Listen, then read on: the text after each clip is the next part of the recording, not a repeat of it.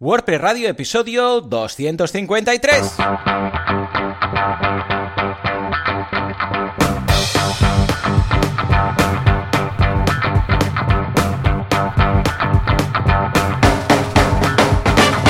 Hola, ¿qué tal? Muy buenas a todos y bienvenidos a WordPress Radio, el uh, programa, el podcast en el cual hablamos de este estupendo y fantástico CMS llamado WordPress y de otras cosas que no tienen nada que ver porque a veces se nos va la pinza y bueno, pues nos metemos en jardines porque somos, jardineros.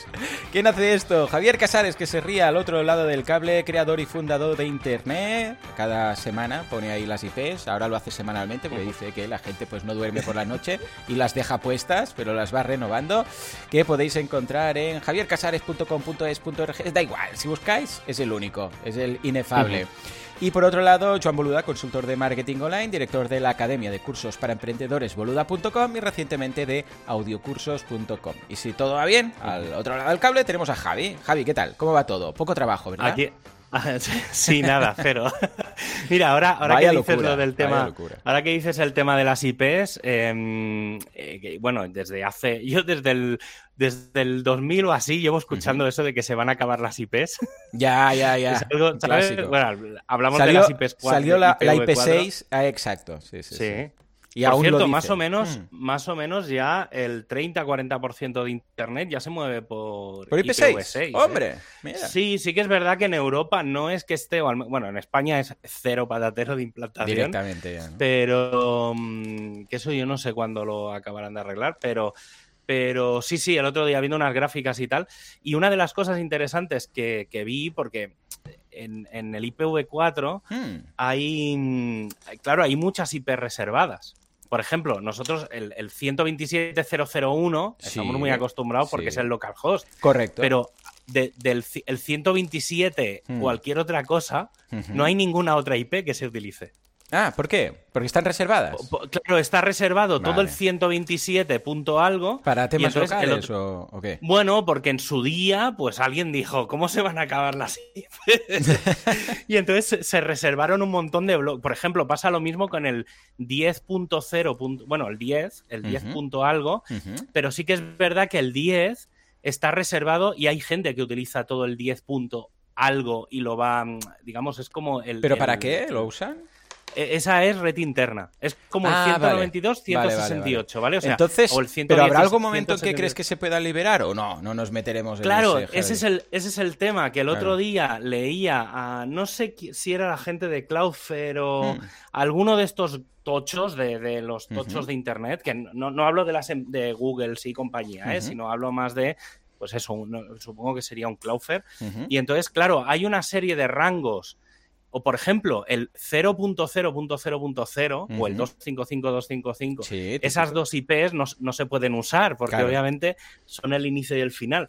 Pero claro, el 0001 sí que se podría usar. Teóricamente sí, claro, claro. Claro, entonces estaban diciendo, de por ejemplo, en el caso del 127.001, dejarlo decir, pues mira, el 127XX, ¿vale? Ese rango liberarlo y dejar solo la clase C, que son los Claro, porque eso igual son una barbaridad de IPs. Claro, claro, a lo mejor son 4 millones de IPs. Claro, claro.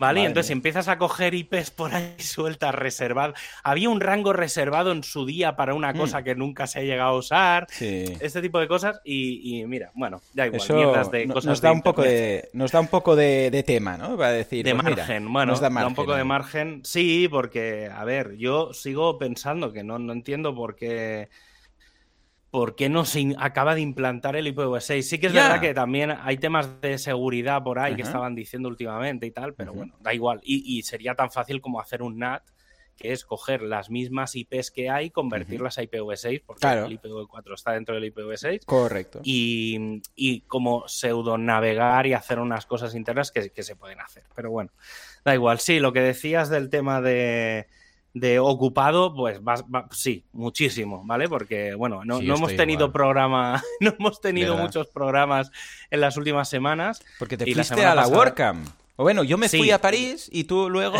a la WordCamp. O sea, cuadró todo que estábamos fuera del país, ¿no? Sí, sí, pues estuve, bueno, el día 20 de mm, mayo, ¿no? Estamos en junio, sí, el 20 de mayo eh, estuve en el notario firmando mi empresa, que ya puedo, aunque más o menos ya lo habíamos hablado, pero eh, mi empresa se llama RobotsTXT. Me encanta, me encanta. nombre que mucha gente se cree en el notario y tal, pero hace robots. Ah, vale. no, gracias. Sí, sí, sí, claro. claro, la gente que no es muy de internet. Oh, vas a hacer robots, ¿no? Típico notario que nos empana. Oh, vas a hacer robots. Pero aquí en la actividad no pone nada de robótica, ¿no? En el IAE, es como un poco... en el epígrafe. Pero muy bien, muy bien. Recordemos que robots por lo de la, bueno, lo del fichero de robots de indexación el y tal. ¿no? .txt.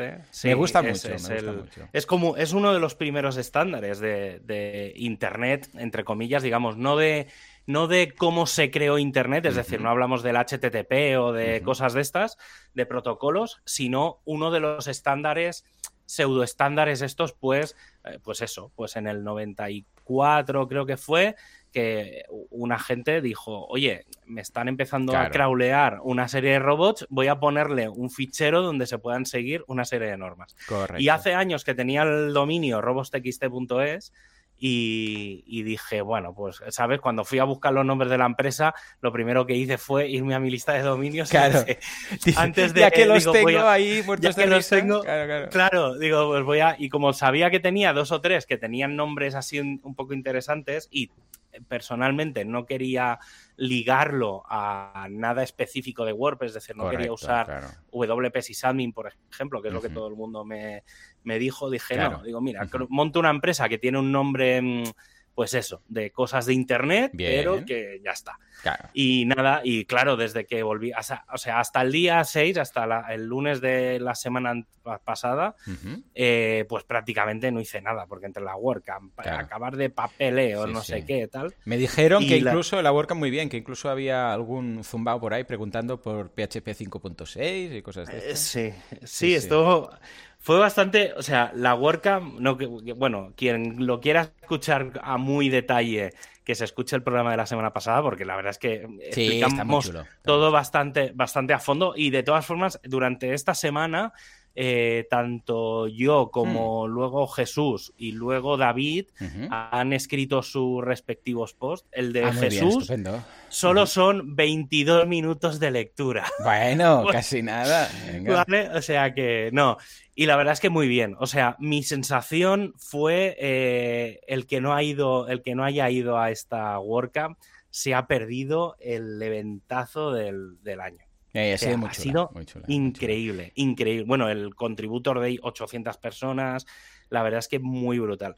Y nada, y claro, pues trabajo acumulado, eh, aparte, por un tema organizativo, pues como dejo de ser autónomo, entre comillas todo, ¿vale? Los que sepáis como internamente sabéis que esta frase es muy de mentira, pero bueno, la, idea es como dejar de ser autónomo y trabajar para mi propia empresa, que sigo siendo autónomo societario y tal. Sí, sí, y los autónomos sí, al final, en, el fondo, en el fondo es lo mismo, incluso peor, porque acabas pagando más por otro lado, pero... Pero claro, pues tienes que pasar todos los clientes, avisar a todos los clientes de antes con al menos bueno, como un mes de antelación. Entonces, hacer contratos, papeleos, todo el tema del RGPD, claro, cómo migras, qué, puedes migrar y qué no, por ejemplo, todo el tema de los backups. Todo el tema de los backups lo he dejado, bueno, incluso ya me atrevería a decir que ya he eliminado todos los backups antiguos que tenía a nivel personal, es decir, como autónomo, y ya he movido todo y he, eh, bueno, he movido, he creado los nuevos backups en los nuevos sistemas y que, por cierto, mira, para el próximo programa que grabemos voy a hacer un especial de backups. ¿Vale? Ah, vale, Porque me, estoy volviendo. Pero backups en general o de tu web, o de todo en general. De eh, un poco de todo, porque voy a explicar los tres niveles de backups que, yo utilizo. Vale. ¿Vale? Entonces voy a explicar un poco. Pero incluso de archivos tuyos propios, o de fotos, o de no sé qué. O sea, no solamente bueno, proyectos que tengo online en una web en principio del online, ¿vale? O sea, muy enfocado a WordPress, pero hay cosas que se podrían llegar a aplicar en cualquier cosa en realidad. O sea, no, no, no es. Sí que está muy enfocado a una web, ¿vale? O al servidor donde están las cosas, pero en realidad, tecnológicamente hablando, se podría aplicar a cualquier cosa, no es, no es solo a WordPress, ¿vale? Pero bueno, explicaré un poco centrado en, en WordPress. Y nada, y entonces, pues claro, pues hablando con todos los clientes, explicándoles, pues eh, claro, hay que volver a firmar todos los contratos, es un poco entretenido. Entonces fue como tres días desde las 6 de la mañana hasta las 10 de la noche sin levantarme de la silla, que el jueves tuve que decir, eh, bueno, en realidad más que yo tuve que decir, el cuerpo me dijo, eh, tienes que parar y entonces el jueves por la tarde, a mediodía, dije nada. Y me pasé toda la tarde tumbado en, el sofá porque es que de verdad que no me podía mover de, la saturación que, tenía. Pero bueno, bien, la verdad, hombre, como experiencia. Un día, esto si no sé si dará tiempo ya esta temporada, pero si no para, para la próxima, eh, el tema de cómo montar, o sea, cosas muy relacionadas con la empresa podemos, podemos hablar un poco de cómo, cómo montarla o cómo plantear cositas. Eh, porque, por ejemplo, eh, no voy a esconder nada, pero eh, me, he gastado como 2.500, 3.000 euros solo en temas legales. Madre mía. ¿Vale? que es, claro, entre, entre contratos, RGPDs, documentación de los términos y condiciones, no sé cuántos. Claro, o sea, y en mi caso es un poco especial ¿eh? también, porque, claro, yo, por ejemplo, tengo acceso de root de muchas máquinas y es un poco diferente porque, claro, tengo acceso hasta la cocina y un poco más para allá, ¿vale? Tengo acceso a la fontanería de cualquier máquina, entonces, claro, tengo acceso a todo de todos. Mm. Entonces es como un poco especial todo. Claro, sí, Pero bueno, y luego cómo hacer el tema de los backups, o sea, hay una serie de cosas ahí bastante, bastante interesantes. Y estoy, ya te digo, estoy con. Tengo, tengo varias cosas que tengo. Estoy haciendo mucho y más de. Sobre todo es eso. Otra vez, estoy volviendo a hacer y más de. Y a ver si van dando tiempo programas.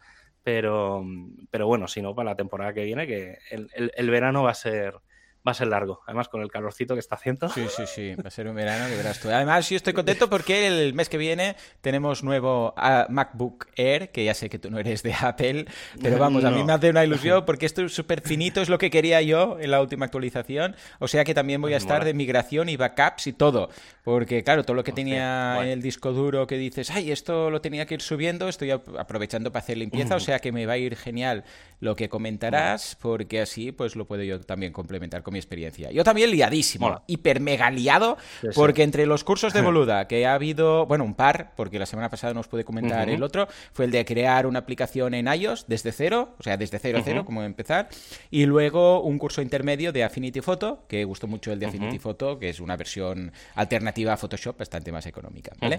Y luego, claro, ahora los cursos, eh, los audiocursos en boluda.com tenemos de todo, ahí hay de todo, ¿eh? Desde un curso de aprender a cantar bien, un negocio, un curso de cómo montar un negocio de membresía, o sea, un membership site, un audio curso de, ojo, montar, esto igual te interesa, Javi, porque tú eres ministro. No, ¿cómo es eso? ¿Ministro? No, eh, ministro. ¿cómo es lo del monstruo este de los espaguetis que eres tú? Rastafari. Eh, sí, sí, Rastafari, ¿vale? Pastafari, que es como si fuera una especie de ministro, ¿vale? Pues ¿cómo crear un partido político, Javi? Que solo necesitamos a tres personas. ¿Solo tres personas? Ya pueden montar un partido. Ah, Otra cosa es que sepan que existas, ¿no? Pero bueno. Uh, este es, curioso. Haciendo un poco de, historia, pero. Sí, sí, sí. Yo creo que ahí queda. Cuando me jubile, igual, igual monto uno. Y luego. hace años, ¿eh? Que, le, di vueltas a la cabeza con el tema. Aunque fuera rollo locura, ¿no? Decir, escucha, pues yo presento algo alternativo. Eh, Claro, pero en plan en un ayuntamiento pequeñito, en algún sitio así y tal, y yo creo que algo, no sé, tío, al final siempre eh, a nivel local es donde realmente se, se ven las cosas. Lo que pasa es que yo también, ¿eh? Lo he llegado a pensar, pero después digo, pero si es que no tengo tiempo. Es que no tengo. ¿Cómo voy luego? ¿Cómo luego hacer cosas? ¿Vale? Y total, por lo tienes que delegar el 100% de todo. claro. No, no, es que no, no vale la pena. Y luego veo los cristos en los que se meten y que están en boca de todos y que todo. Y digo, déjalo, déjalo. Bueno, y finalmente un, un audio curso de cómo crear hábitos magnéticos. Es decir, un hábito magnético es un hábito que queda, ¿vale? O sea, que queda, quedas pegado al hábito que no es empiezas y al cabo de dos semanas lo abandonas, ¿vale? Bueno, echar un vistazo, ¿eh? que está muy cuco y vale la pena saber de qué va.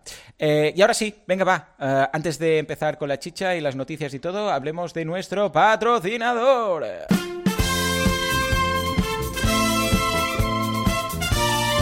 Sí, señor, porque en este multiverso del universo no hace falta que nos vayamos a ver Doctor Strange, sino que lo podemos escuchar aquí en Warber Radio. Resulta que en el universo N-315, SiteGround es una marca de factor de protección solar.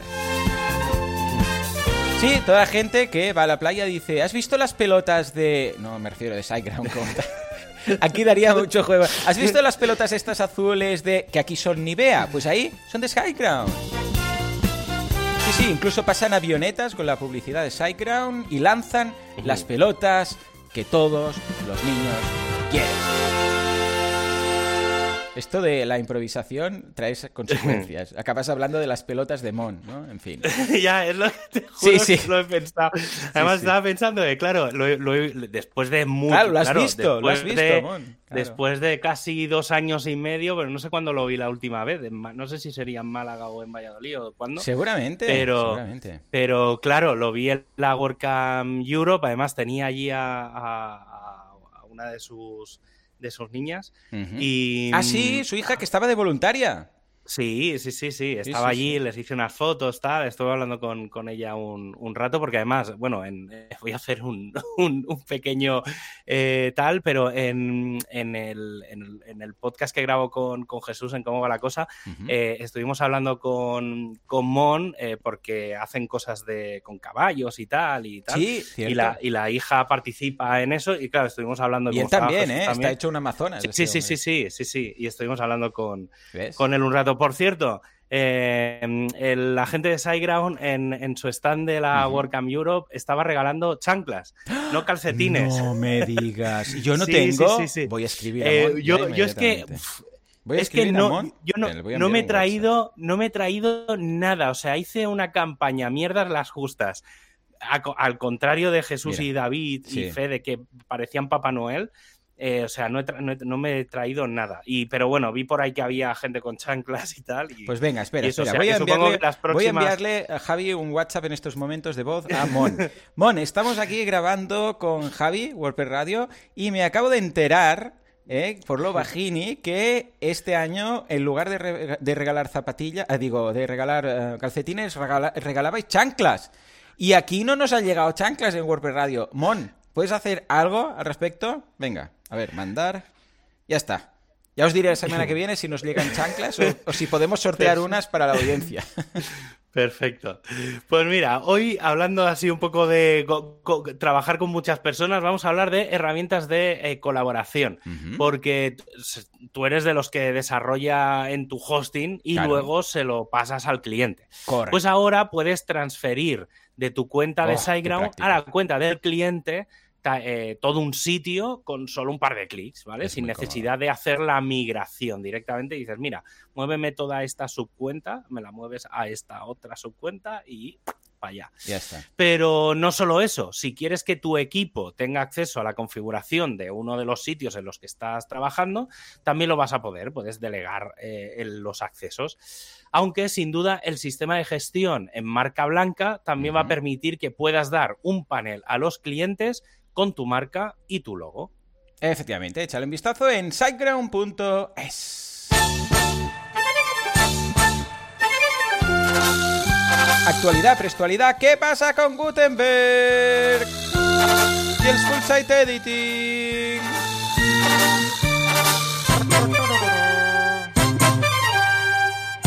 Bueno, venga, va. Empecemos con las novedades de la semana o de estas dos semanas después de la WordCamp, ¿no? Que a veces ocurre que después de una WordCamp hay como una bajona, ¿no? De, bueno, ya lo hemos dicho todo de la WordCamp y ahora, ¡boom! Todos quietos. Hay que, hay que decir que desde que salió WordPress 6, ya que estamos hablando del 25 de mayo, 24, 25 de mayo, no recuerdo, o sea, hace ya tres semanas, eh, prácticamente ha habido silencio absoluto con todo.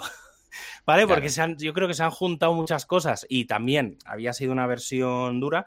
Sí que es verdad que esta semana ya estoy viendo mucho, mucho, mucho movimiento, ya a partir de mediados de la semana pasada, pero mm, claro, todavía no hay nada, digamos, fresco. Sí que es verdad que ha habido una versión nueva de, Gutenberg, que tampoco es que traiga nada en especial. Pero bueno, voy a hacer un poco de repasos de cosas de WordPress y voy a hacer cosas alrededor de WordPress, porque sí que ha habido mucho movimiento estos días de, mm, de la WordCamp. Entonces, lo primero, eh, vuelvo a repetir, los que no escuchasteis el programa la semana pasada, si queréis escuchar los últimos 30 segundos, que es donde lo, lo hablamos, pero el año que viene la WordCamp Europe es en Atenas.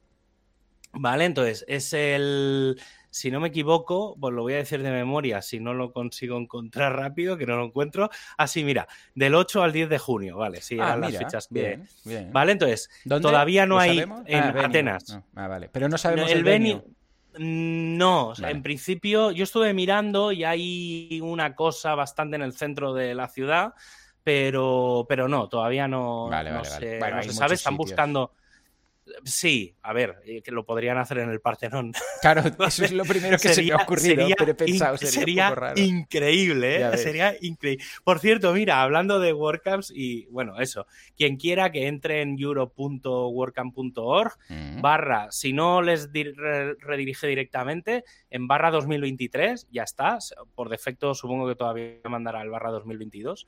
Eh, pero bueno, se está haciendo ya la llamada a organizadores, llamadas a varias cosas. Supongo que en septiembre es cuando empezará un poco lo, tocho, ¿vale? Y personalmente, si tenéis previsto ir, eh, os diría que empecéis a organizaros en enero-febrero, ¿vale? Porque es cuando a nivel de vuelos, alojamientos y demás ya está todo. Todavía, por ejemplo, si miráis estos días, habrán empezado a aparecer los vuelos, porque mm, aparecen justo un año antes, o sea que tendréis vuelos, pero serán todavía todavía caros. Pues que sepas, esto lo digo, no está ni en el guion. Eh, en la WordCamp Europe eh, nos empezaron a repartir, bueno, gente de la organización de la WordCamp Netherlands, en los Países Bajos, nos repartía como unas tarjetas de visita y van a hacer la WordCamp en un zoo.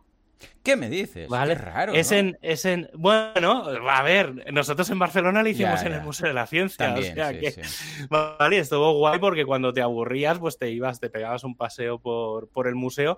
Y aquí, pues en teoría es un, en un zoo. Sé que es a principios de septiembre, bueno, principios mediados no, no, lo, tengo, no lo tengo muy claro. Eh, pero bueno, lo digo por si alguien quiere mirarlo. Creo que la web era netherlands.workcamp.org. Así que ahí está.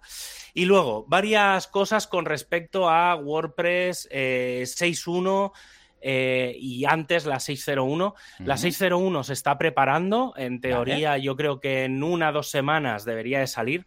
Hay muchos tickets porque llevaban 30 tickets cerrados. No sé cuántos tickets realmente serán, pero bueno, vi que había como 30 eh, tickets cerrados y en principio no hay nada extremadamente grave como para que tengan prisa en lanzar, ¿vale? O sea, yo creo que van a lanzar más o menos eso dentro de una o dos semanas, que hará como cuatro semanas del, lanzamiento de la 6 de la 6.0 y la 6.1, eh, bueno, el foco eh, va a pasar un poco lo que ya hablamos en su día. Mi sensación es, va a ser una versión muy focalizada a temas de performance, a temas de estabilidad y a temas de em, no añadir funcionalidad, mucha funcionalidad nueva en el editor, sino estandarizar el editor.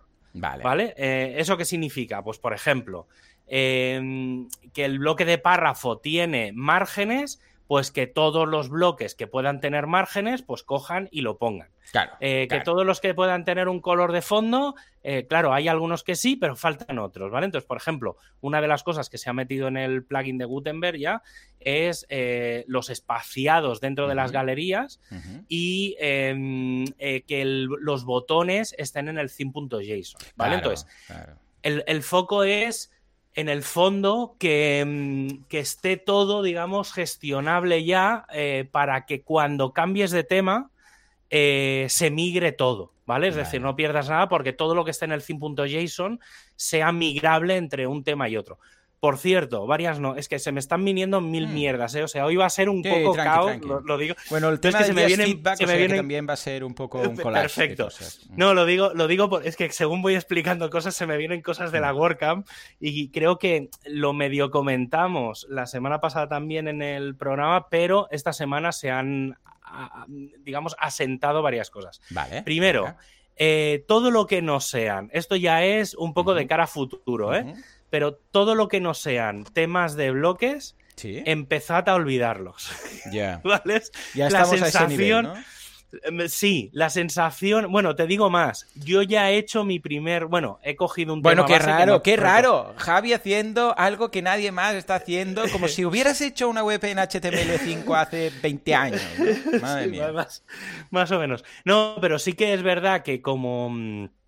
Eh, hace un par de semanas o tres hubo una charla del, Tom, no sé si lo llegamos a comentar por aquí, del, tío de, de Generic Press, y la sensación que me quedó es que este tío se ha quedado como obsoleto. la gente de Genesis, la gente de Genesis, después de hablar con, con Nawai, básicamente la sensación que me dio, hablando con él y leyendo eh, por ahí, es que Genesis se va a quedar como está, como una cosa ahí, y que van a, a montar como una ah, especie de generador. No, pero es paralelo, ¿eh? es otro ah. proyecto que no es Genesis. Será como un, no sé cómo lo llamarán, supongo que será Genesis Creator o alguna manga así, ¿vale? Y lo que van a hacer es como una herramienta, que supongo que será dentro del propio WordPress, que te permite crear temas de bloques. ¿Vale? Entonces, pero es pero, no es compatible con Genesis. Vale. Sí, sí. ¿Vale? Entonces, toda la gente que tiene temas clásicos, por así decirlo, o híbridos. Es que al final el tema de los híbridos ha quedado como una cosa ahí que creo que nadie va a usar. Entonces, básicamente, yo el otro día, por ejemplo, en la web de RobosTXT, em, me pillé, estuve mirando varios temas base, ¿vale? En plan el 2022 y estos, no sé si cogí el Q o uno de estos, uno muy simple, muy simple. Y, me, y entonces empecé a juguetear con, con los bloques, ¿vale? O sea, tampoco hice mucha cosa, pues, pero bueno, lo típico de cambiar los, textos en el pie, eh, poner cuatro colores y cuatro cosas. Y he de decir que me fue bastante más sencillo de lo que yo pensaba. ¿Vale? Entonces, uno de los focos que va a haber para esta siguiente versión es mejorar toda la experiencia de usuario en esta parte. Es que está ahora pillado en pinzas. ¿Vale? Entonces, mm. esta o sea, más o menos funciona todo. No, sí, funciona. Pero, mm, es como que falta le un falta poco de organización. Le falta cariño. Sí. Lo ves como una beta de estas que dices, bueno, esto es para el developer, que no hay problema y tal. Pero claro, si esto se enfoca al cliente final que representa que quiere montar su theme y tal, eh, bueno, pues le falta, le falta una vuelta. Sí, sí, a nivel pues de diseño y todo, de interfaz.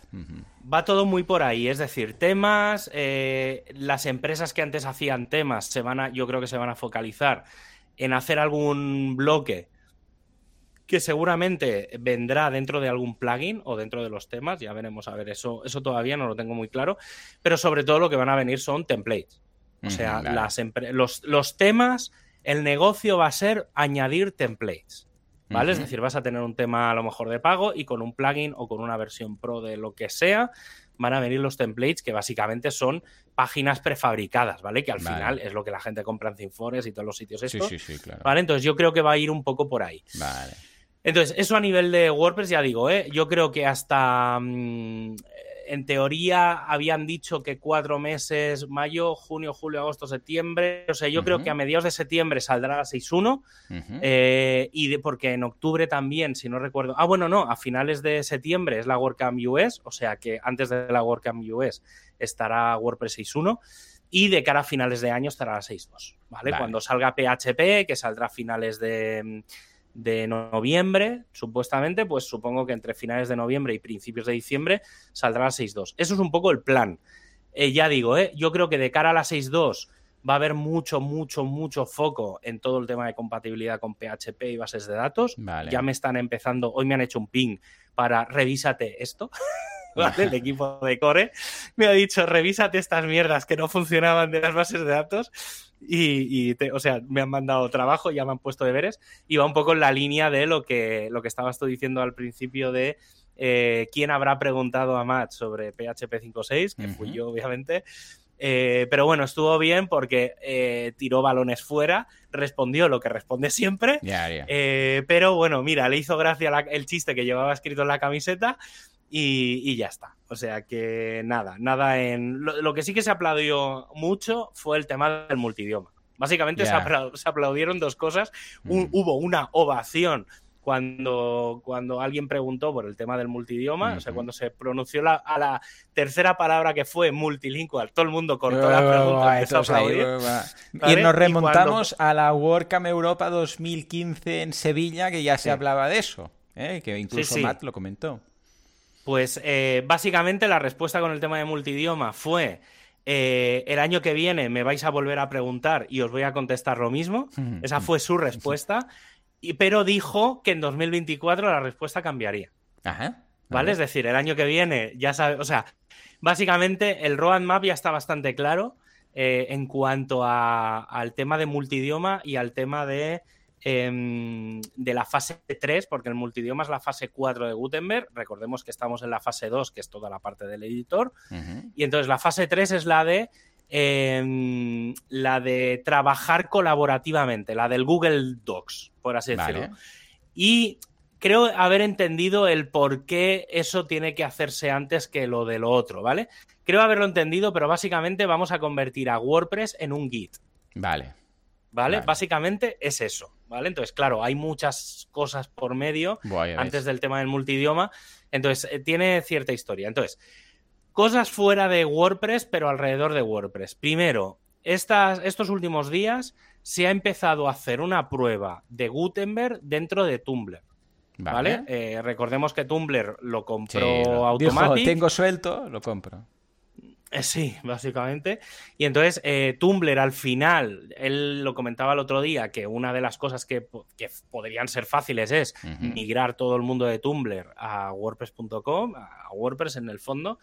Y entonces, pues ya está. Entonces lo que están haciendo es trabajar con un Gutenberg dentro de Tumblr como una, cosa ahí un poco rara. Y luego, otra de las cosas que está trabajando Automatic y creo que mm, a lo mejor merece un repaso también en algún momento, es que Jetpack se va a separar en diferentes plugins. Bueno, se va a separar o se ha separado ya en diferentes plugins. Bien, bien, bien, ¿Vale? Eh, hay, o sea, creo que son 7, 8. Básicamente voy a comentar cuatro. Hay varios que ya los conocíamos. Uno es Jetpack Backup, ¿vale? Que era, este más o menos ya se medio sabía porque estaba como medio pululando ahí. Otro que de los clásicos es Jetpack, eh, Jetpack CRM, este ya se, es, un plugin que compraron y el que, le cambiaron el nombre, o sea que lo que sí que he leído es que han hecho cambios bastante interesantes y que se está convirtiendo en un CRM muy, muy, muy interesante. No lo he probado, ¿eh? pero lo digo por si alguien quiere probar cosas de CRM, pues mm, la última versión parece que es bastante potente, ¿vale? Se ve que ha habido un salto cualitativo bastante importante. Y luego dos plugins que eh, creo que para, para, mí son bastante interesantes. Y ahora explico cada uno por qué. Uno es el Jetpack eh, Social.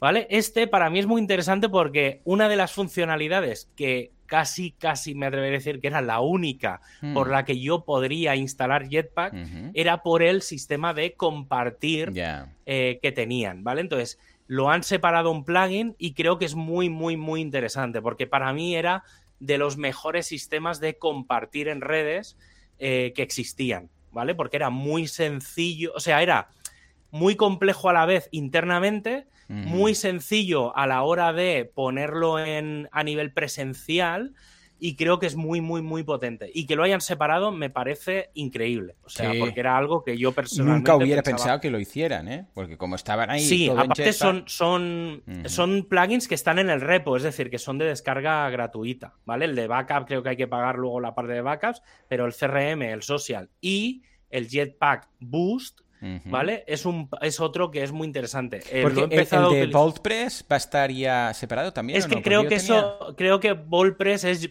Jetpack Backup. Creo que es como que el. Ah, le han es una cosa extraña. Vale. Es que yo usaba VaultPress hasta que lo obligaron a usar con Jetpack, entonces me lo quité. Dije, va, igual. Pues o voy a instalar Jetpack solo por, o sea, todo Jetpack solo es que ese es el, los claro, Eso como, el problema es que Jetpack se estaba convirtiendo en un monstruo asqueroso y entonces, y, nada, entonces han, han, empezado a separar cosas. Sí que es verdad que hay, o sea, que luego en Jetpack tienes todo, ¿eh? O sea, es como que han hecho spin-off, pero en el mm. core está todo. Y luego el que sí que recomiendo algo, ¿vale? Lo estoy acabando de probar porque he tenido unos, o sea, lo puse como en, pre y en Devil en un par de proyectos y en alguna cosa mía de pro para hacer pruebas, que es el Jetpack Boost, ¿vale? Este es eh, un optimizador de eh, lo típico del minify, de CSS, JavaScript, ¿vale? Y hace, la verdad es que típico. Sí, es un optimizer de turno y personalmente funciona bastante bien. Yo he tenido bastantes problemas con choques con el, mi sistema de cachés, ¿vale? Es decir, que, que, sobre todo con el tema del Redis, no sé, hace cosas muy raras cuando lo activas, ¿vale? Porque le vas a dando a los tres botones de, a los tres toggles que hay para activar las tres funciones y entonces me los iba, o sea, le daba y me lo desactivaba al momento. Entonces, luego recargaba la página y me aparecía como activado. Entonces era como un coño, era como un caos. Entonces, hasta que conseguí hacerlo funcionar y una vez hecho funcionar, he de reconocer que funciona bastante bien, ¿vale? O sea, que si lo digo por si alguien quiere probar alguna cosa de performance, funciona bastante bien. Y luego se ha lanzado, esto es una cosa que voy a tener que abrir, hmm. porque lo vi, pero es, un, es una web, es una plataforma que se llama, a ver, WordPress, se llama WP Plugin Compare, wpplugincompare.com, vale. Entonces tú pones ahí un plugin, del repo, o por ejemplo, eh, sí, en principio sí. Eh, en la parte de inferior tenéis como ejemplos, ¿vale? Por, por ejemplo, pone uno, hay un bloque que pone e-commerce plugins o form plugins. Y entonces puedes elegir cuatro plugins y le das a comparar y entonces te sale como ¿eh? una tab. Eh, sí, en principio cuatro. Eliges, la idea es elegir el, como el primero y luego eliges dos, eliges tres más. Y entonces puedes compararlo y entonces te compara datos de cosas del repo. ¿vale? O sea, tampoco es que sea una comparativa Pero de estilo estrellitas, peso, este tipo de cosas. O sea, descargas... Para hacerte una idea. Sí, básicamente te compara eh, la fecha de lanzamiento, la fecha de última actualización, eh, el número de versión, versiones mínimas pues, de PHP, de WordPress, de no sé qué, los ratings, pues te compara los cuatro ratings, el número total de descargas, las eh, instalaciones activas, eh, los tickets de soporte que están resueltos y el, lo que han llamado, esto sí que es una cosa que no sé de dónde se lo han sacado, que es el support score. Ah, ¿vale? No Sé, Esto suena a campo calculado, ¿no? O sea, que sí, tiene pinta de ser un porcentaje de, entre el total support y el soft support. Es decir, es básicamente qué porcentaje de, tickets eh, están resueltos. Porque estoy viendo uno que tiene cuatro tickets, cero resueltos, 0%. Claro. Y uno de 17 pues eh, tickets, 14 resueltos, 80%, no sé qué más vale, una división me, me han puesto ahí, vale. Vale, pero bueno, es eso, es eh, WP plugin, plugincompare.com, ¿vale? Y, cómo has eh, dado con esto? Esto porque lo publicaron en eh, WordPress Tavern. Por cierto, a ah, lo mejor me entrevistan en WordPress Tavern. Ah, muy bien, muy bien. Ya nos sí, porque eh, conocí a uno de los que está por allí grabando ah, podcast y tal, y entonces le hablé del WP Vulnerability. El tío ah, flipó con el proyecto. Es que está muy bien, Javi, está muy chulo. Claro que sí. He de, reconocer que más o menos ya lo tengo al día, es decir, todas las cosas nuevas. Sí, las cosas nuevas ya están al día. Me quedan como de las 8.500 o 9.000 vulnerabilidades, me quedan 2.000 de las más antiguas eh, por añadir, pero bueno, digamos, de las más antiguas de uno de los tres proveedores que tengo, ¿eh? Pero, es decir, todas las... las y, el plugin hemos lanzado versiones nuevas y demás, y la gente está flipando con con lo que hace el plugin. Es decir, recomiendo. está muy bien. el otro día hizo, mm, hizo Fran Torres de la comunidad de Granada una review que ni, se la, ni se la pedimos ni nada, ¿eh? la hizo unilateralmente él.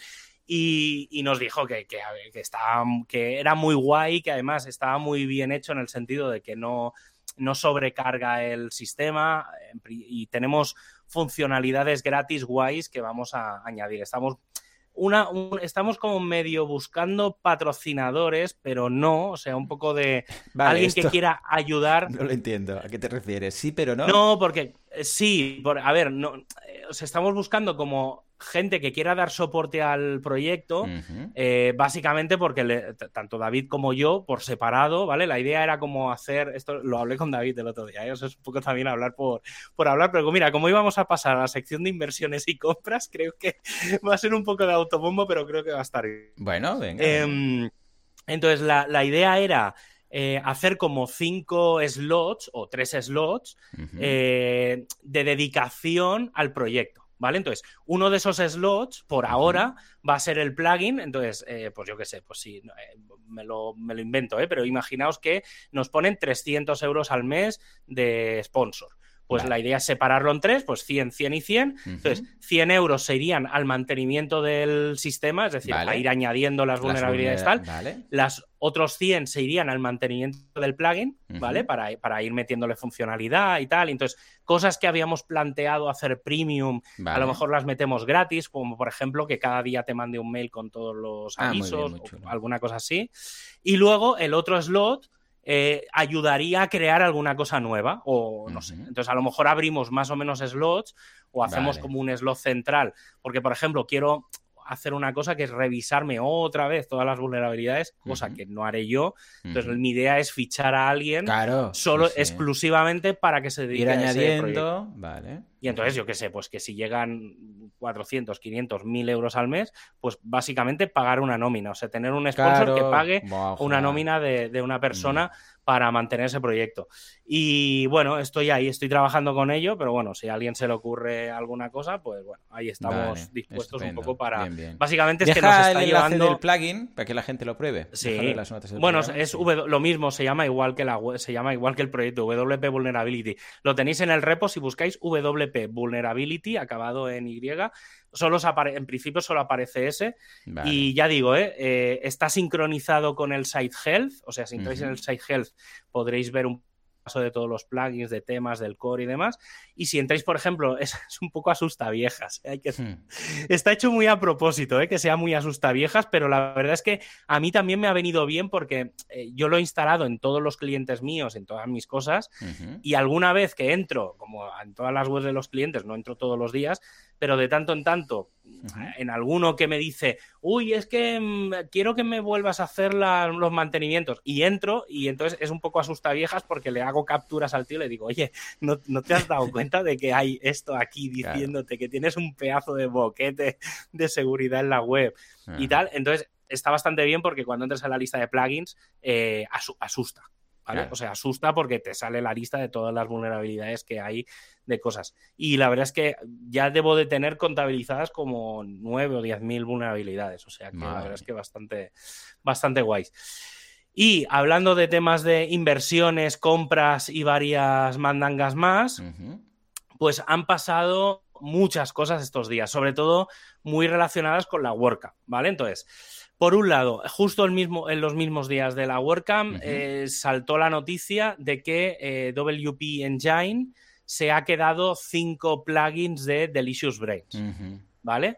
Entonces, eh, Delicious Brains, entre otras cosas, y estos sí que os, muy buenos, os sonarán, pero se han quedado con Advanced Custom Fields, casi nada, WP Migrate, WP Offload Media, WP Offload Access y Better Search and Replace. Sí, que de hecho, tanto Better Search and Replace uh, como el primero, el de. ¿Cuál era? El, dicho? el de ACF, Migrate. Estos los compraron en su momento ya los de Delicious Brains. O sea que.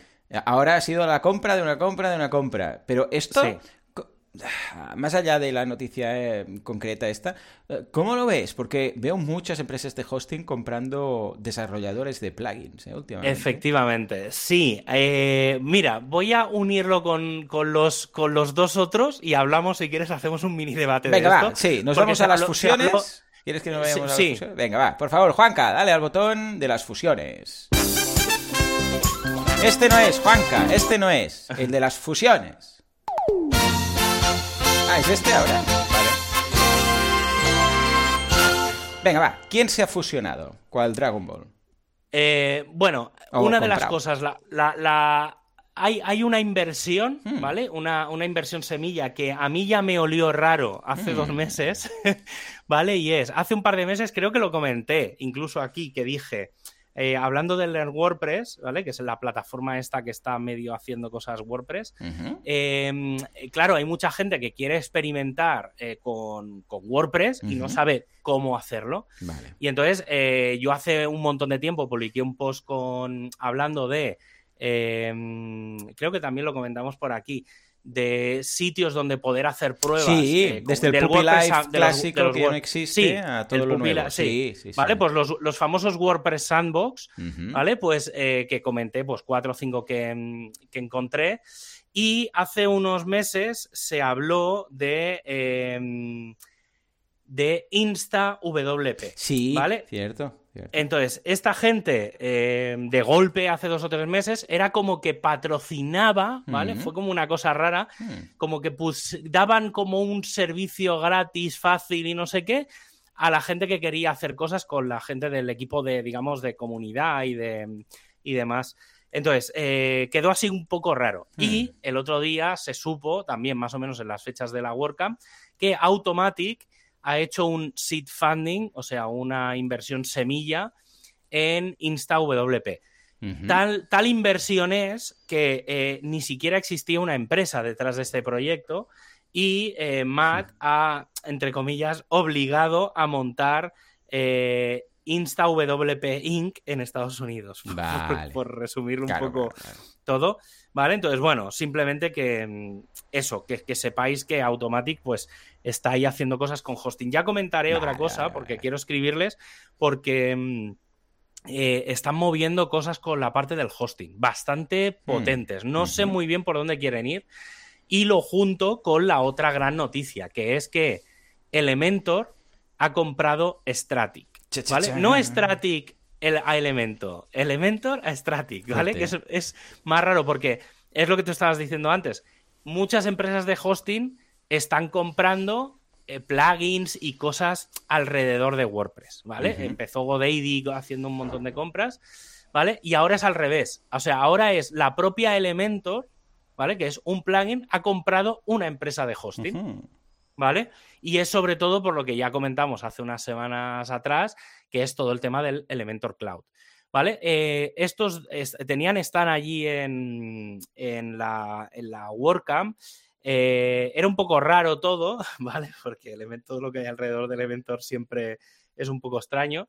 Eh, pero básicamente lo que se está empezando a escuchar es que Elementor eh, acabará de bueno, no, no, digo que acabe de dejar de ser un plugin, ¿vale? Porque eso no tendría que, por qué pasar. Claro, claro. Eh, pero es como que la versión Pro va a dejar de estar y solo la vas a poder conseguir como desde su hosting o alguna cosa así. Es decir, básicamente es que todo el foco de Elementor va a ser una empresa de hosting, ¿vale? Es decir, que va a tener WordPress por debajo pero no va a ser el frontal principal. O sea, vas a ¿eh? trabajar con Elementor.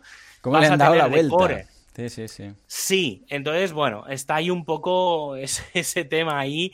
No lo sé, ¿eh? o sea, ya digo que estas cosas hasta que no se ponen eh, sobre la mesa no se acaban de ver, pero bueno, que sepáis que, va un poco por ahí.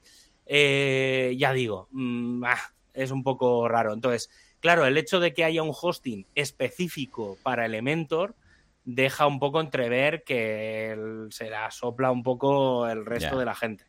¿Vale? Entonces, que la versión, digamos, autoinstalada no les acaba de interesar mucho. Es decir, que su negocio va a ser la recurrencia del hosting.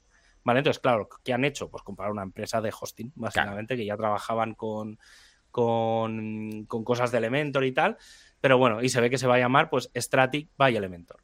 Muy bien, muy bien. Entonces va un poco por ahí. Y hubo un. En la WordCamp hubo un panel de hmm. temas de. El tema de compras y demás, de, de, las adquisiciones y demás. Yo la verdad es que, bueno, ya lo comenté la semana pasada, no estuve en ninguna charla. Estuve haciendo un poco de fan en la de mm, Vicente y Pichia pero aparte de esas, que fue un poco pues, porque estábamos allí todos los españoles un poco animando y demás, pero aparte de eso, no, no tuve, no pude ir a ninguna otra charla. básicamente, creo que la palabra correcta es no pude, más que no quise. Y, pero bueno, ha habido mucho movimiento. Eh, no sé, no, no, está, no está muy claro cuáles son los objetivos un poco de, todas estas compras. ¿Vale? O al menos es la conclusión de lo Bueno, igual ellos lo tienen, claro, los que compran, pero Hombre, supongo que sí. Mm. Supongo que sí. Sí que es verdad que hay que decir que todas las empresas que están empezando a comprar o a comerse equipos relacionados con WordPress están mejorando mucho su servicio, tanto el soporte como su servicio, digamos, de, de eh, el one click, por así decirlo, ¿vale? Es decir, al montar una, una, web, pues claro, si te preguntan qué es lo que quieres hacer, pues oye, no quiero hacer un e-commerce, quiero hacer un no sé qué, pues claro, automáticamente te meten sus propios plugins y sus versiones extra de cosas.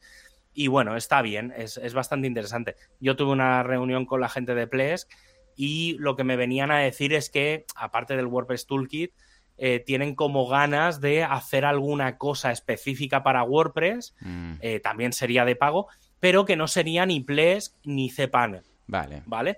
Pero tampoco sería un panel. Ya. Es decir, será un panel, pero no será un panel de gestión de, Word, de hosting, sino un algo para, no lo sé, no sé si para gestionar muchos WordPress. Ah, claro, claro, claro. Puede ir por muchos lados eso. Sí, entonces sé que están haciendo, o sea, sé que mucha gente está haciendo mucho I más D, mucho relacionado con cosas de WordPress. O sea que ese supuesto parón de o estancamiento del 40, 40 y poco por ciento de cuota de mercado que hay en, en WordPress, yo creo que eso vamos a ver, yo creo que se va a estancar al menos hasta final de año pero de cara al año que viene yo creo que puede volver a crecer y crecer con fuerza, ¿eh? viendo un poco lo que veo a nivel de negocio, porque muchas empresas gordas están apostando mucho, mucho, mucho dinero a WordPress. Entonces, eh, yo creo que eso va a hacer también que la comunidad crezca. Pero bueno, ahí está, a ver un poco cómo va todo. Yo creo que en septiembre es cuando, cuando veremos cuando veremos muchas cosas, pero bueno. A ver, qué pues curioso. Tiempos interesantes. Sí, no tendremos tiempo de hacerlo todo, pero lo que dé de sí, pues bienvenido será. Vamos al lío, claro que sí.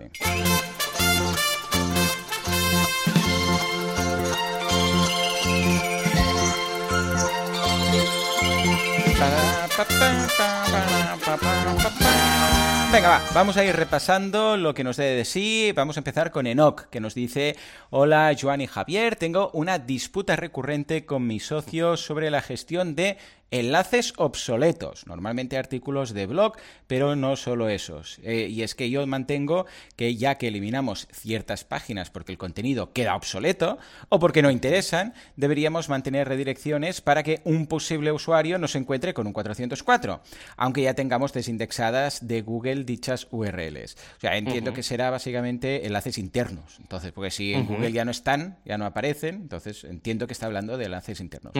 Dice, mm, mientras que mi socio argumenta que el gasto de recursos de mantener las redirecciones es superior al beneficio. Mm, curioso. Realmente consume recursos las redirecciones en el HT Access, se podría realizar de otra forma menos costosa. ¿Dónde está el límite para que empiece a ser contraproducente? Muchas gracias y un saludo. Enoch. Venga, Javi, a nivel de sistemas. ¿Qué pasa con esos 301 que tenemos en HT Access? O donde a ver, esto creo, creo que lo hemos comentado alguna vez porque creo que te pasó exactamente lo mismo a ti hace unos meses. Sí, estuvimos hablando de ello. Sí, sí, que te dice, ¿qué hago con esto? ¿no? Porque el típico curso que actualizo, entonces las URLs seguramente cambian, entonces las mantengo, no las mantengo, ¿qué hacemos? ¿Mm? Vale, entonces, para mí voy a empezar de lo peor a lo mejor. Venga, va. ¿Vale? Eh, lo digo, y también que en realidad es de lo más fácil a lo más difícil. ¿Vale? O sea, que lo más difícil es un poco lo mejor. Lo, más fácil es em, que la redirección la gestione el propio WordPress. ¿Vale? Mm. Eso es el peor caso pero es lo más fácil porque te instalas el plugin Redirection, por ejemplo, y desde ahí lo gestionas todo y mm. se acabó.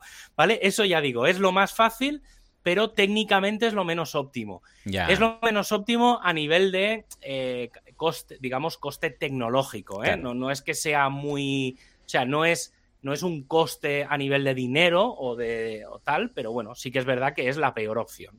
Pero bueno, es, ya digo, es la más fácil, por lo tanto, hay que tenerla y está ahí. está bien, ¿eh? en, todo lo que voy a decir es correcto, ¿eh? No, no, no hay ningún nada contraproducente con, tener redirecciones. Aparte, en general, si el servidor encima está bien configurado, eh, las redirecciones se cachean. Por lo mm. tanto, la pones una vez y eso queda ahí como un poco para que vaya más rápido. Luego, el siguiente nivel, la gente que utilice Apache, en este caso lo que hablaban del HT Access, es poner las redirecciones en el HT Access. El problema del HT Access, que también lo hemos comentado alguna vez, es que cada vez que se carga una página vista, eh, se ejecuta el HT Access. Entonces, ¿qué pasa? Que si tienes muchos contenidos dentro del HT Access, eso no está precalculado, es decir, se tiene que ejecutar cada vez. El HT Access funciona muy rápido, pero obviamente eh, tiene que haber un poco del límite. Es decir, sí que es verdad que se pueden poner 100, 200, 300 redirecciones ahí, pero que llega un momento en el que no tiene mucho sentido. Entonces, si las redirecciones, si, esas, si esos links son estables, digamos, van a estar ahí prácticamente siempre, ¿vale? Lo mejor es ir a un nivel superior. Ese nivel superior, que ya sería para Nginx como por Apache, no es accesible a todo el mundo. Claro. ¿Vale? Entonces, eh, porque depende un poco de hasta qué punto tienes acceso a la configuración del propio servidor, ¿vale? Entonces, depende de cómo, si tienes una, un cPanel o algunas, un Ples con acceso completo, y digamos, si no es un hosting compartido, seguramente puedes llegar a acceder a este punto, ¿vale? Si trabajas en un hosting compartido, te tendrías que quedar en el HT Access. Y entonces la idea es meterlo en la configuración del virtual host. Claro. ¿Vale? ¿Por qué? Porque el virtual host, tanto en Apache como en Nginx, eh, se queda en memoria. Claro. ¿Vale? Es decir, si tú quieres, para que os hagáis una idea, si quisieras añadir una nueva redirección, tú la añades y, no, y, no, y, no, seguiría sin funcionar porque hasta que no reinicies o recargues la configuración no, no vuelve a funcionar, ¿vale? Entonces, un poco esos son los tres niveles. Ya digo, el más sencillo es usar un plugin, el normal es utilizar el HT Access, el óptimo es meterlo directamente en las configuraciones del, del virtual host, ¿vale? Y ya está, no, no, tiene, no tiene más. Aparte, en el virtual host y demás se pueden meter expresiones regulares y tal. Entonces, a lo mejor depende de cómo con una línea puedes comerte un montón con una de Línea, correcto. O sea que sí, sí, coincidimos plenamente. Y también diría que depende un poco de la importancia de ese enlace. O sea, si era algo que teníais indexado en Google, que, ostras, pues traía visitas y tal, mejor redirigir a algo análogo. Es decir, si yo tenía un curso y lo he cambiado por otro, pero que cubre las mismas necesidades, se tenía un curso de, vamos a suponer, con un gamificador, ¿no? Y ahora, un plugin de gamificación, y ahora creo uno de con GamiPress, por ejemplo, ¿no? O con Automator en lugar de MyCred y tal. Pues, ah, perdón, con, en lugar de MyCred, pues paso a GamiPress. Ah, claro, van a cambiar las URLs, pero el, el curso está indexado. Entonces, ¿yo qué haría? Ahí redirección, sin duda. Sí, yo ahí... E, en, esa línea siempre es mucho... O sea, por defecto es mucho mejor tener errores 404 que hacer redirecciones todo a la página inicial. Ah, sí, ¿vale? que esto es algo que la gente hace. O sea, los códigos existen por algo. Son un estándar de Internet apliquémoslos correctamente. Es decir, apliquemos el 307, el 308, el 404, el 410, el, los 500 según token. Eh, si los aplicamos correctamente, aunque Webmaster Tools, el, como se llame ahora, el Search Console, eh, de errores, no significa que sea un error. Significa que hay un aviso. Correcto. Google lo cumple y ya está. O sea, no tiene por qué ser un problema, es simplemente un mensaje de aviso. Ya está, lo sabes, lo tienes controlado, tú le dices a Google, no, no, esto es correcto, por lo tanto, ningún problema. Sí, sí, incluso puedes eliminar la URL. Puedes decirle, pues mira, Google, esto ya fuera. En Search Console te permite. Esto fuera. o esto redirigido. Ayer lo tuve que hacer. ¿eh? Algo hay que hacer. Justo Muy bien. Lo hice. Pues venga, va. Esto por un lado, por otro lado, venga, nos, nos da tiempo quizás a meter una o dos preguntas más. Víctor nos dice, buenas, primero de todo, gracias por el podcast. Tengo un agujero en mi rutina de podcast por tres semanas. ya os vale, disfrutad del descanso. Una pregunta, que estoy atascado en un proyecto con EDD. ¿Cuál es el plugin que ha usado Joan para la pasarela Stripe con EDD? Gracias. Vale, esto supongo que lo pregunta ah, porque EDD viene ya con ah, soporte nativo en, la base del en el plugin gratuito base de Stripe. ¿Vale? Es decir, si tú solamente instalas EDD, que viene en el repositorio, esto es desde que lo han comprado, antes no era así, pero ahora cuando lo ha comprado la gente de SiteBulky, pues funciona así. Ah, pues tú tienes Stripe. Lo que pasa es que se quedan un 2%. O sea, es una barbaridad. Sea, es como el WooCommerce. Sí, como el, Payments, el WooCommerce Payments. Ese, sí, sí, sí. Se quedan un 2 y dice, se quedan más que la, que la pasarela. O sea, es muy fuerte. Muy fuerte que se queden más que la propia pasarela cuando ellos solo hacen una capa por encima. Bueno, total, que esto lo puedes solucionar comprando la extensión. Si tienes la extensión de IDD, de Stripe, la oficial, la que está en el, bueno, propiamente la web de easydigitaldownloads.com, entonces no tienes ninguna comisión. ¿eh? Y es que estas, eh, a ver, yo podría entender una, una capa por encima, pues para simplificar los procesos y tal, pero que se quede en una comisión por, por simplemente ponerlo de una forma con una interfaz un poco distinta. Sí, por, hacerlo fácil, entre comillas, ¿no? Lo veo muy sablada, ¿vale? Entonces, tanto esto como el caso de WooCommerce Payments, pero es que además lo de WooCommerce Payments te lo meten, pero a saco, o sea, es como si en la instalación de WordPress, cuando instalas WooCommerce, parece que sea obligado. O sea, parece que, que, que es que no haya otra opción. Parece que, no, no, esto o no, o no cobras. No. Yo, yo personalmente, esto, ¿eh? a ver, bueno, mira, hago a dos, Drama Press, venga, va. Drama Press.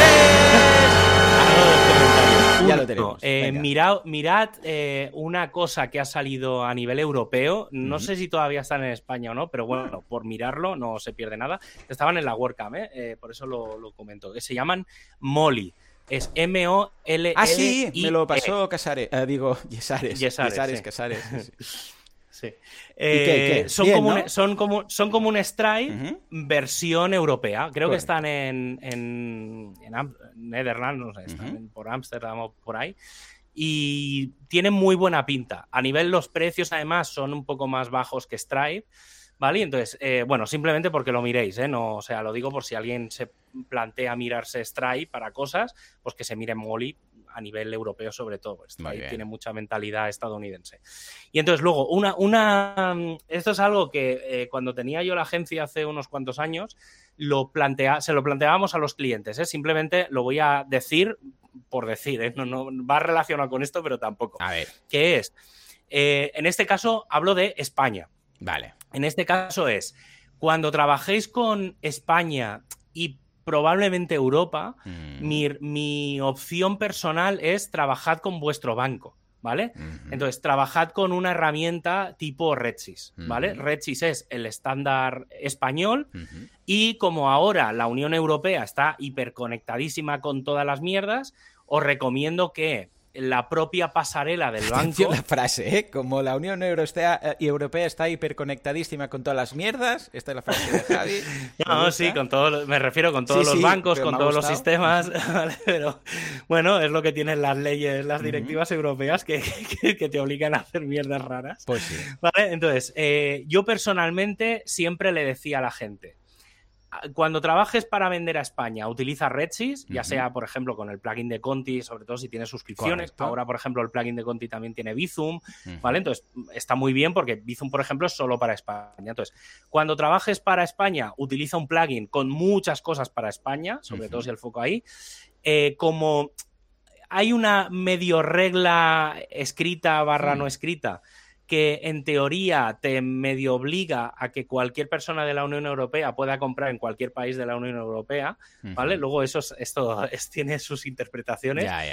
Eh, en general, todos los plugins eh, que soportan Redsys deberían de soportar todos los bancos europeos. Es decir, eh, lo digo también por el, en este caso por el de Conti, pero normalmente si cualquier persona de Europa quiere pagar con su tarjeta o con cualquier sistema europeo, eh, en teoría todos los sistemas de RedSys y demás deberían de soportarlo. Entonces, si vais a vender a España barra Europa, o sea, todo lo que es intracomunitario, os recomiendo usar un sistema propio de vuestro banco, básicamente porque siempre va a ser muchísimo más barato que Stripe. Hombre, sí, ¿vale? a, nivel de, a nivel de comisiones y demás. Es mejor pelearos con vuestro banco un día, ¿vale? Porque las comisiones son infinitamente mejores que las del resto.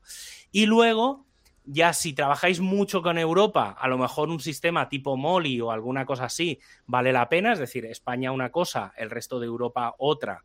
Y luego para el resto de países, ¿vale? En general, a nivel mundial, eh, pues PayPal barra Stripe. ¿vale? Pero siempre que eso sea el tercero. Básicamente, esto tú lo sabes bien, que es mm. que te destrozan a, comisiones. Sí, sí. O sea, entonces hay que intentar, si realmente queréis ganar dinero, o una de dos, o subir los precios, cosa que es bastante antipopular, o intentar reducir los gastos. Yo en este caso recomiendo mucho reducir los gastos, ¿vale? Entonces es mucho más óptimo tener un sistema de suscripciones o de lo que sea con Redsys o con cualquier sistema de suscripciones de interno que no con, con, un Stripe o tal. Que luego sí, es verdad que es mucho más bonito que los paneles de los bancos españoles.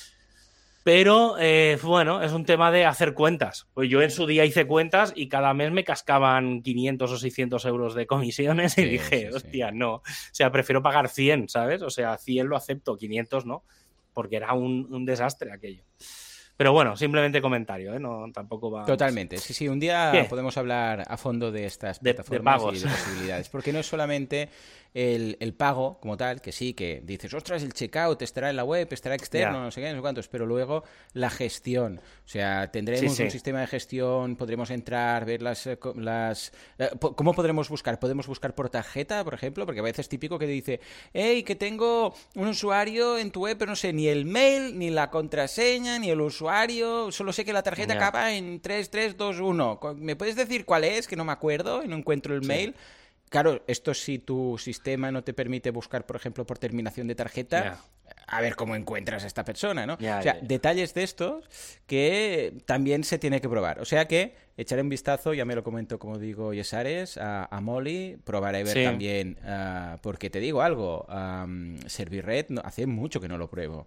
Y bueno, Hostia, ay, perdón, bueno, sí, Red, sí, Servir uh, tengo que ver también el panel de administración, sobre todo de suscripciones. Porque una compra de un e-commerce, bueno, es una compra y ya está. Eh, tenemos el histórico y ya está. Pero suscripciones tienes, tienen miga y tienen particularidades que si no está preparada la plataforma para ello, pues luego te vas a tirar de los pelos, ¿vale? O sea que tomo nota y lo revisaré de nuevo. Bueno, y luego, claro, las extensiones. Está Redsys para, vale, para WooCommerce sí, pero para EDD, para Paid Memberships Pro, para... Ya. que muchas veces... No, no, sé, no, sé si el, no sé si el plugin de, de Conti da soporte a EDD. Creo, creo que sí. Para ir creo que era compa pues creo, que, creo ¿eh? que, es, es, compatible, no lo sé. Hay que, hay que, bueno, hay que, si no, pues hay que pedirse. Claro, ya está, lo tenemos cerca. Joder, ya es efectivamente para una cosa que podemos hacer fácil, pues que es hablar con. Por cierto, estuve, estuve con él y con Juanca en cuando estuve por Barcelona, que quedé con ellos. Y bueno, no sé, echamos la tarde ahí. La verdad es que, como siempre, unas risas. Súper agradecido de, de verlos a los, a los dos, que los conozco. Bueno, a Conti lo conozco desde el 2000, yo qué sé, 2005, 2000.